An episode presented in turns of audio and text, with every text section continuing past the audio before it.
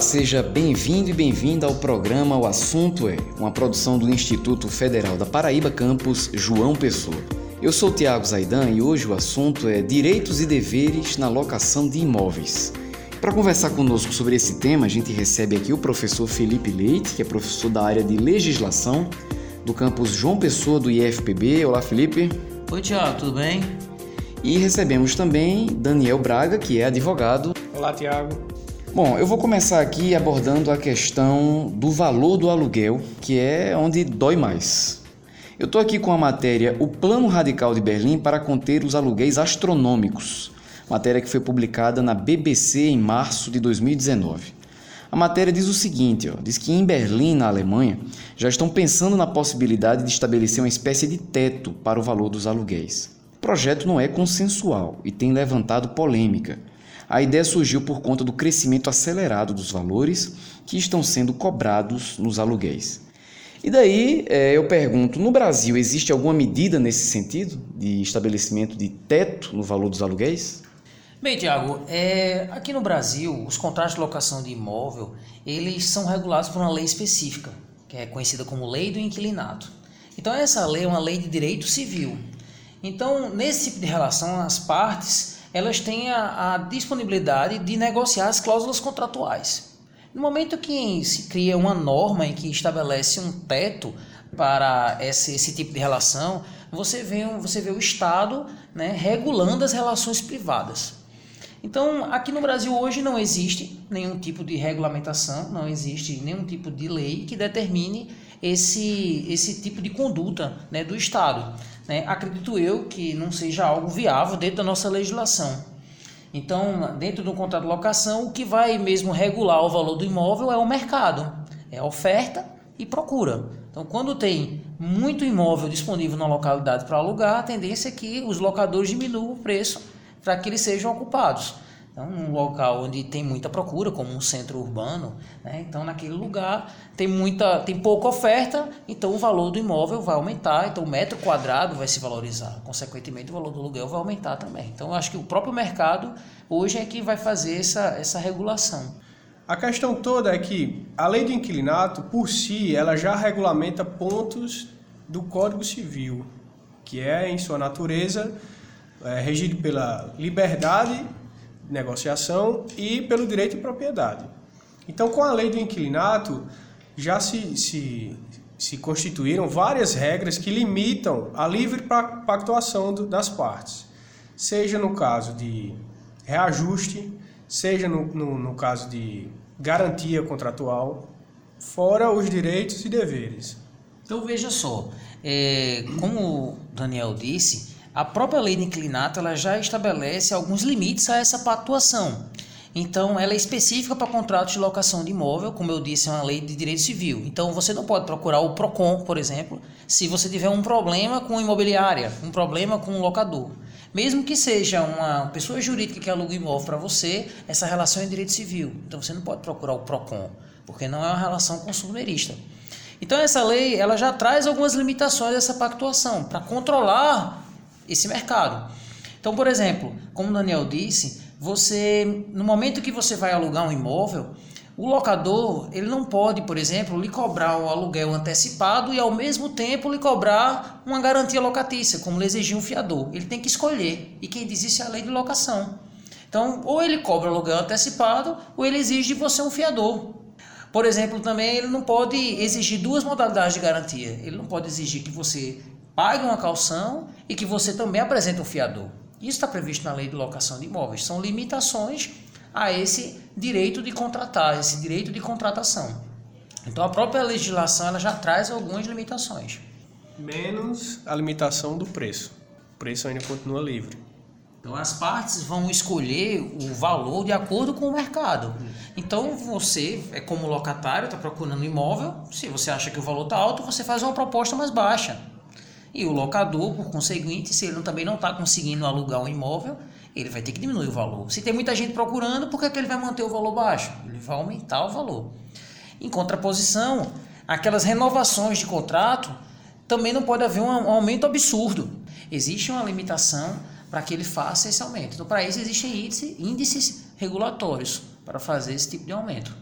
É, eu ia justamente perguntar sobre o, o, índice. Qual é o índice que, que é utilizado como referência para corrigir valores de aluguel? Veja, Tiago, o índice, o, cada contrato age da, na escolha do índice. O mais utilizado é o IGPM, o Índice Geral de Preços ao Consumidor. Mas tem outros contratos que escolhem outros índices, como o IPCA. Não é, não é... IPCA é o da inflação, é o que mede a inflação. Isso. Veja bem, se você pactua em contrato que o índice é o IGPM, você não pode, no aniversário do contrato, avisar o locatário de que o reajuste será superior. Sob pena de, do locatário agir em pleno direito numa ação para revisão de aluguel, que é muito comum. Então o juiz analisa o caso, vê que o percentual que o locador está querendo imputar o pagamento ser maior do que o índice que ele mesmo escolheram em contrato. Então ele vai decretar nulo essa atualização feita a posteriori do locador e reconhecerá a do contrato. Então aqui nós estamos diante de duas situações diferentes. Uma é que se você já tem um inquilino, se você já tem um locatário, você tem que respeitar as regras do contrato. Então no momento da renovação do contrato, você tem que respeitar os índices que estão lá previstos. Agora, se seu imóvel está desocupado, você tem a liberdade de majorar ou de minimizar o valor daquele aluguel. Aí você pode fazer um aumento né, superior a qualquer índice, porque não tem nenhum inquilino ali. Então aí você vai esperar para ver o que, é que o mercado diz, o que, é que o mercado vai editar naquela situação. Agora, no Brasil, muitos, muitos brasileiros são inquilinos. Eles moram em imóveis alugados. E eles têm direitos e deveres, não é isso? Eu gostaria que vocês falassem um pouco sobre esses direitos e deveres dos inquilinos. Veja, Tiago, é, a lei de locação ela já traz discriminado alguns direitos e alguns deveres do locador e do locatário. Então, para cada direito do locador, vai ter uma obrigação do locatário e vice-versa, tá?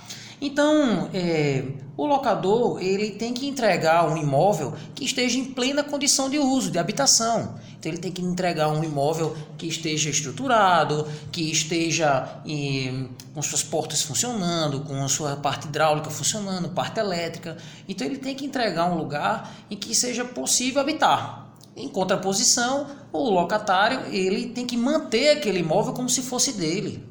Então, a grande celeuma que existe nesses contratos é de quem é a obrigação de fazer reparos no imóvel quando acontece uma situação específica. Imagine que aconteça uma chuva muito forte que venha a ter infiltração de água. De quem é a responsabilidade? Então, nessas situações tem que se verificar. O problema é estrutural do, do, do imóvel, é. Então, essa obrigação é do locador. Se é o problema é de manutenção geral, né? A utilização corriqueira leva a um problema, como por exemplo uma descarga que se quebra, uma torneira que está com vazamento. Se são situações de manutenção do cotidiano, essa responsabilidade é do locatário, do inquilino. Acerca da manutenção, também é bom lembrar que vícios redibitórios, que são vícios ocultos ou problemas que já existiam e que não foi possível é, averiguar no momento do laudo de vistoria inicial são de responsabilidade do locador. É, analisado o problema, foi visto que era um vício oculto, era um problema que já existia, porém que não se observou, que não, não, não era possível ao olho do homem médio, que somos nós, que não temos conhecimentos técnicos em, em engenharia civil, etc. e tal, foi comprovado que o dano era anterior ao prazo de locação, então também é do locador. Então é, é a conservação do imóvel antes do, da locação, locador, durante locatário. As coisas que e... estavam ocultas no imóvel, coisas que o locatário não tinha como perceber na hora que ele foi chegar. Então, se ele, por exemplo, vai morar no imóvel no verão, tá tudo tranquilo. E aí, quando chega no inverno, há uma infiltração enorme nas paredes. Então não tinha como ele saber que tinha aquele problema de filtração, só depois que ele foi morar. Então, mesmo sendo uma situação de manutenção, mas como era um vício que estava oculto no imóvel, essa, essa responsabilidade é do locador.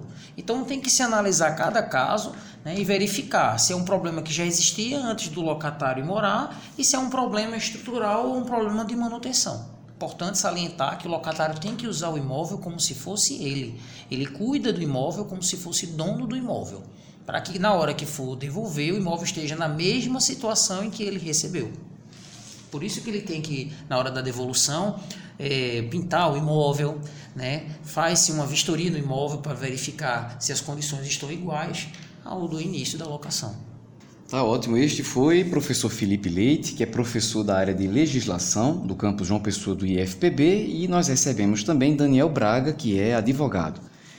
Para falar com a gente, você pode entrar no nosso site ifpb.edu.br ou então a gente se vê aqui no campus João Pessoa do IFPB, que fica na Avenida 1 de Maio, no bairro de Jaguaribe. O programa O Assunto É é uma realização da coordenação de audiovisual do campus João Pessoa do IFPB e o roteiro e apresentação é deste que vos fala, Tiago Zaidan. A música tema do programa é de Jay Lang e a coordenação de audiovisual é de Adilson Luiz Silva. Até a próxima!